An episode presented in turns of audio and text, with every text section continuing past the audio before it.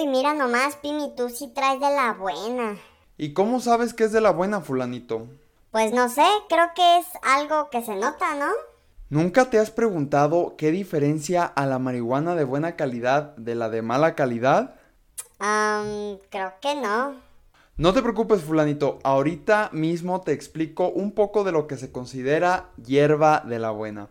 En este episodio les explico las características que debe tener el cannabis de calidad, el cómo se puede saber mucho de la vida de la planta con solo observar sus flores.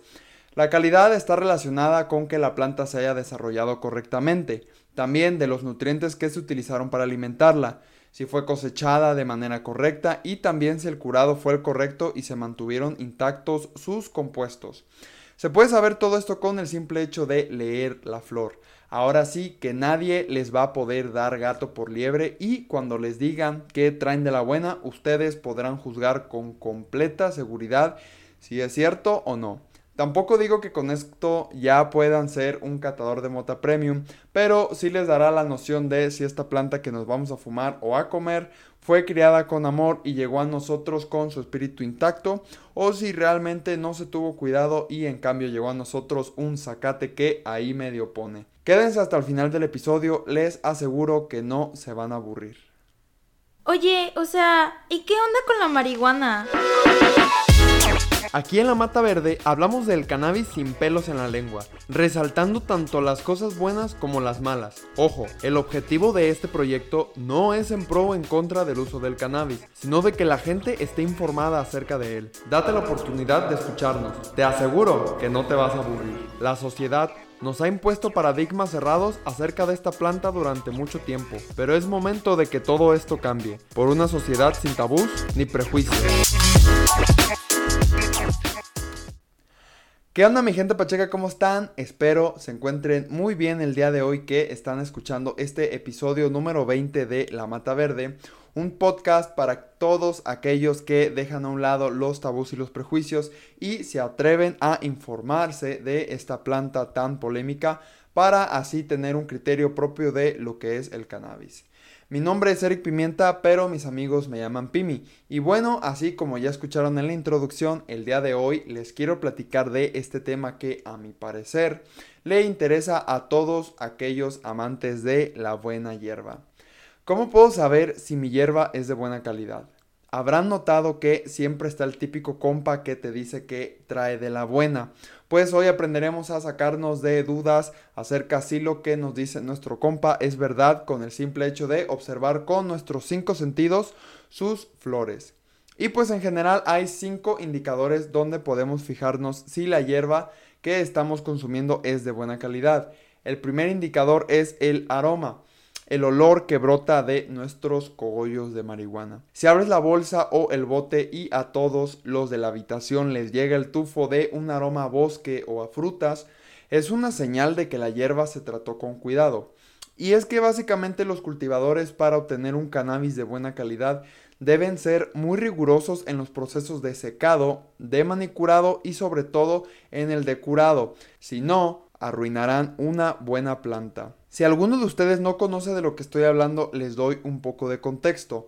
Después de que el cannabis está listo para cosecharse, la planta debe cortarse y ponerse a secar con sus flores en un lugar oscuro y con cierta ventilación durante por lo menos 10 días o hasta que los cogollos están en el punto en que el cultivador quiere de humedad. Este proceso se le conoce como el proceso de secado. También se le deben de cortar las hojas y dejar los puros cogollos secándose. Esto se le conoce como manicurado. Obviamente existen diferentes técnicas para el manicurado. Algunos lo hacen antes de secar, otros después, algunos hacen manicuras parciales antes y después del secado. Eso ya depende de la técnica preferida por el cultivador. Después del secado y el manicurado, los cogollos deben estar almacenados herméticamente para que los compuestos de la planta queden casi intactos mientras que se termina de secar. Este proceso se le conoce como curado. Es algo así como hacer carne en su jugo el que se cocine la carne en sus propios jugos hace que conserve más el sabor. Sucede muy similar en el cannabis. Y bueno, ahorita ya con esta premisa muy simple de lo que es el secado, el manicurado y el curado, podemos seguir con los indicadores de la calidad. Como les decía, el aroma que brote de las flores de marihuana indica la presencia de terpenos, los cuales también tienen propiedades terapéuticas y del mismo modo le brindan saborcito a la hierba. El perfil de terpenos depende de la genética de la planta y es muy importante ya que son ellos también los que influyen en que el efecto de la variedad sea muy específico. Puede ser o más relajante o activante, Puede ser más risueño, más hambriento, etcétera, etcétera, etcétera. La marihuana de mala calidad casi nunca tiene un aroma floral, sino a planta seca. Otros olores como a humedad, a moho, a guardado o incluso amoníaco también suelen venir en cannabis de mala calidad. Estos olores pueden ser indicadores de hongos también. Esto nos lleva al segundo indicador, el color. Debe ser un color intenso y brilloso, independientemente de que haya variedades de diferentes colores como morado, rosado, naranja y distintos tipos de verde. El color debe verse atractivo, que tú la veas y digas. ¡Qué chula estás, mija! Y hablando de lo atractivo, corre y se va con el indicador número 3, que es el aspecto visual. Deben verse los pistilos secos, pero no aplastados debe de haber poca presencia de hojas secas y si hay deben ser pequeñas y con mucha resina. Bueno, prácticamente toda la flor debe estar cubierta de resina que haga ver la flor como si estuviera brillosa. Aquí es donde podemos ver si el manicurado y el curado fue bien hecho. Debe verse limpiecita y brillosita. La presencia de contaminantes como insectos, pelos o polvo es sinónimo de baja calidad. También si encuentran demasiadas ramas o hojas, esto indica que el manicurado no fue tan bueno y sobre todo si encuentran semillas en mucha cantidad, mis amigos, esa no es hierba de la buena. Cuando al cultivar cannabis no separamos las plantas macho de las hembras, los machos fecundarán a las hembras y éstas producirán muchas semillas, lo cual es bueno para la vida y también si planean usar las semillas como alimento pero la hierba de calidad debe ser cultivada aislada de los machos para producir casi ninguna semilla. Ahora ya entrando con el indicador número 4, la textura. Al sentir la flor debe sentirse esponjosita y también al manipularla debe estar pegajosa hasta cierto punto. Debe sentirse seca, sí, pero también guardar cierta humedad para que no se deshaga cuando la manipulemos con las manos. Debe sentirse carnosita cuando procedemos a molerla.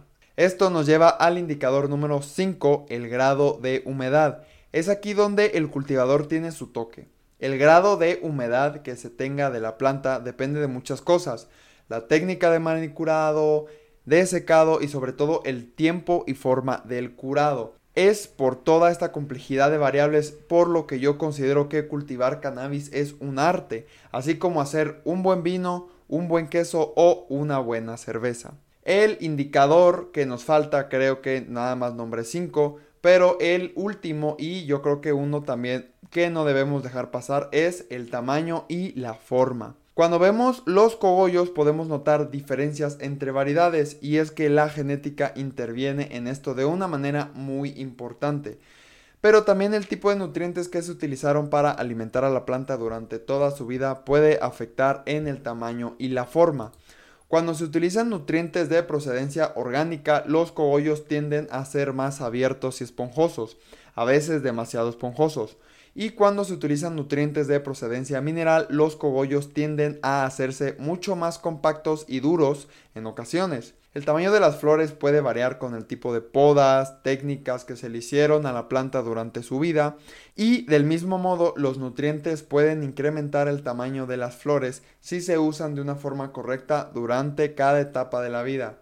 Un mal uso de nutrientes producirá cosechas pobres y con flores pequeñas.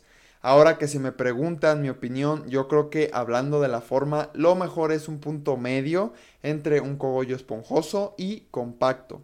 Esto se puede lograr utilizando como fertilizante tanto nutrientes de procedencia orgánica como los de procedencia mineral, siendo muy observador a las necesidades de la planta en cada etapa de vida. Como les decía, creo que cada cultivador tiene su toque personal en este sentido del cultivo de la planta, su manera de cosecharla, la técnica, el tiempo que utilice para secarla y manipularla y sobre todo para curar las flores. También cada cultivador le gusta usar ciertas variedades en específico más que otras y pues eso hace que se cultive de una manera más personal y sobre todo con mucho más empeño. Yo soy fiel creyente de que el autocultivo es la mejor forma de consumir cannabis porque no hay mayor satisfacción de ponerle ganas al cultivo de tu propia plantita y que con mucho amor te salga una cosecha tremenda y de buena calidad con tu propio toque personal. Nada como fumar de lo tuyo. Bueno, mi gente pacheca, esto fue todo del episodio de la semana. Espero les haya gustado y si así fue, ayúdenme compartiendo este podcast a quien ustedes crean que le puede servir. La verdad que espero que este episodio los empodere para que sepan discriminar bien el cannabis que consumen y que siempre que alguien les diga que trae de la buena, ustedes con seguridad puedan saber si es cierto o nomás anda ahí faroleando cuando trae puro epazote en la bolsa. Los invito a que me sigan en todas las redes sociales como la-mata verde, donde constantemente estoy subiendo contenido informativo del cannabis. Me gustaría saber si ustedes han cultivado cannabis alguna vez en su vida. Si es así, me encantaría que, que me lo hicieran saber en algún mensaje directo. Y pues del mismo modo, si tienen alguna pregunta o sugerencia, con confianza pueden mandarme mensaje por ahí. Les agradezco de todo corazón que se quedaran al final del episodio y nos vemos la siguiente semana para platicar de otro tema interesante de la mata más verde. Cuídense mucho y nos vemos pronto.